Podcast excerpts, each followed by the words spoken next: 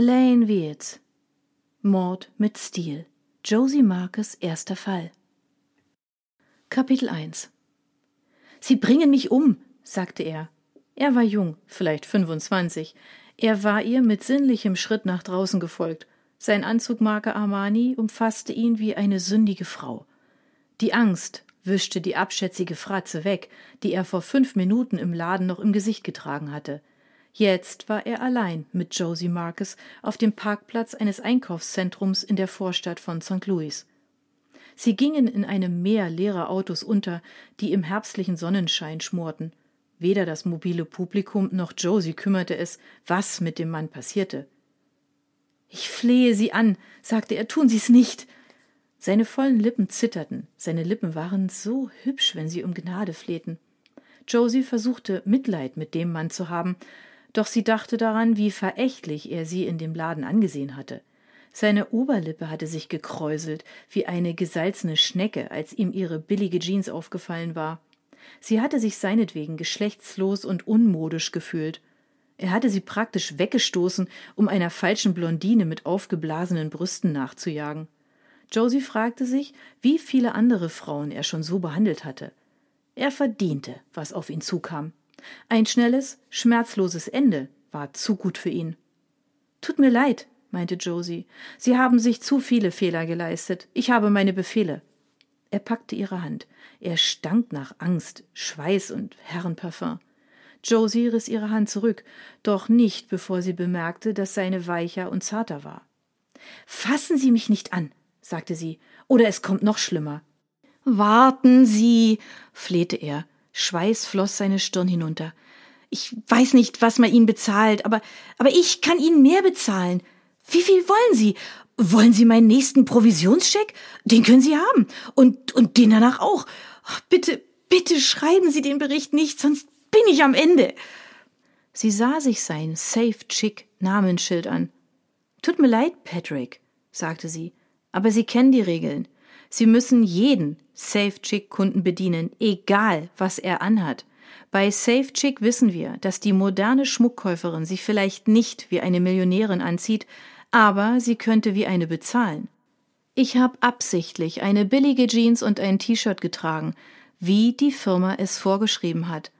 Aber ich habe eine Uhr von Movado. Das ist gute Ware, Patrick. Das hätten Sie bemerken müssen. Sie fuhr mit den Anschuldigungen fort. Man hätte mich an der Tür mit Willkommen im Safe Chick Shop begrüßen sollen. Stattdessen haben sie mich abschätzig angeschaut. Ich habe mich ihretwegen minderwertig gefühlt, Patrick. So sehr ich es auch versuchte, ich konnte sie nicht dazu bringen, mich zu bedienen, während sie sich auf die junge Blondine in dem geschmacklosen Versace gestürzt haben. Sie hat nichts gekauft, oder? Aber ich habe die Halskette aus Sterling Silber für 200 Dollar gekauft. Die Halskette war eine Imitation der berühmten Herzkette von Tiffany. 50 Dollar billiger als das Original, doch das zu erwähnen wäre nicht höflich gewesen. Ich musste Sie anflehen, mein Geld zu nehmen, nicht wahr, Patrick? Josie sah ihm in die Augen. Patrick zuckte zusammen. Er wusste, dass es so war. An der Kasse hätten Sie mich auf die 18-karätigen Goldohrringe im Angebot hinweisen sollen. Haben Sie aber nicht. Sie hätten mich fragen sollen, haben Sie die Safe Chick Kundenkarte? Für nur 25 Dollar bekommen Sie 10% Rabatt auf jeden Einkauf. Sie haben es abgekürzt.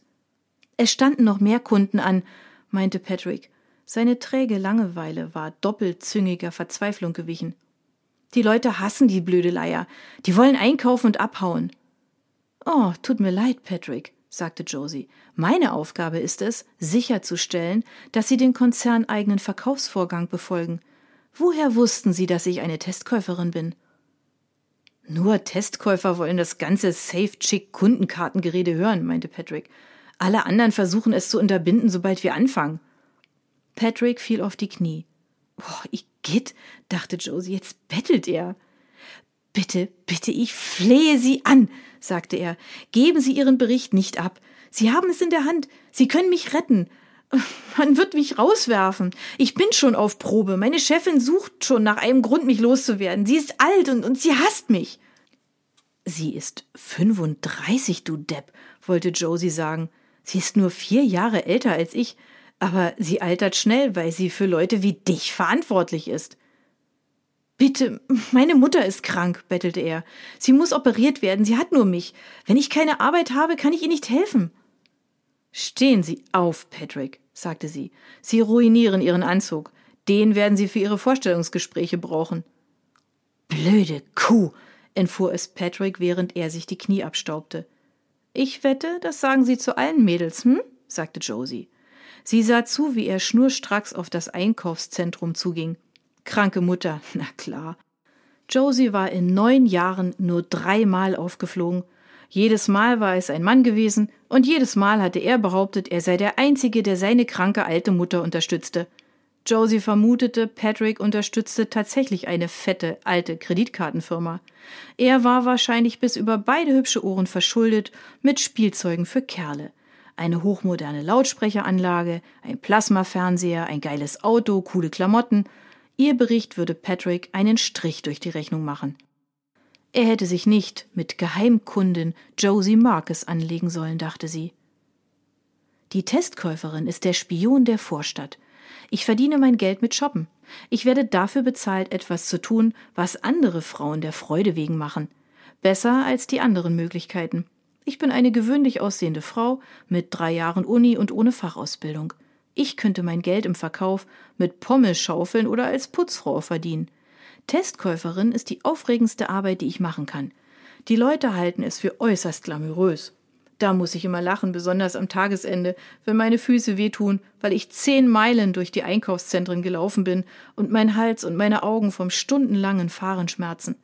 Manchmal sitze ich 300 Meilen lang am Steuer. Wozu also das Ganze? Josie liebte die Dramatik. Wie jeder gute Spion konnte Josie ihr Äußeres verändern. Sie hatte einen Schrank voller Verkleidungen an einem Tag war sie eine hochnäsige Dame, die Prada trug und in Designerboutiquen einkaufte. Am nächsten Tag war sie ein Landei im Neckholder, das durch Billigläden schlurfte. Sie liebte die Verkleidungen, obwohl einige davon ihrer Mutter peinlich waren. Und Josie liebte die Gefahr. Ladenarbeiter mochten Testkäufer nicht. Beim letzten Mal, als Josie aufgeflogen war, hatte sie einen Kassierer auf frischer Tat bei einem Umtauschschwindel ertappt. Der diebische Angestellte erkannte, dass Josie eine Testkäuferin war, folgte ihr auf den Parkplatz und drohte damit, sie zu verprügeln. Josie wählte 911 auf ihrem Handy und der Verkäufer nahm Reis aus. Weder der Ladenbesitzer noch Josie sahen den Typen je wieder. Nun gut, sie war nicht James Bond, doch ihr Job war spannender als beim Kmart hinter der Kasse zu stehen. Testkäufer waren schon bedroht, bestochen und zusammengeschlagen worden. Der bloße Gedanke brachte ihr einen kleinen Nervenkitzel. Bei den meisten anderen Jobs würde sie vor Langeweile sterben. Darüber hinaus war Josie äußerst pflichtbewusst. Sie sah es als ihre Aufgabe an, dem Durchschnittseinkäufer Freund und Helfer zu sein. Einkäufer wie diese da, dachte Josie. Sie sah einer ungefähr 40-jährigen Frau zu, die mit ihren sperrigen Einkaufstaschen zu kämpfen hatte. Sie sah ordentlich aus in ihrer sauberen Khaki-Hose und dem rosa Pullover, doch Verkäufer wie Patrick würden sie kein zweites Mal anschauen.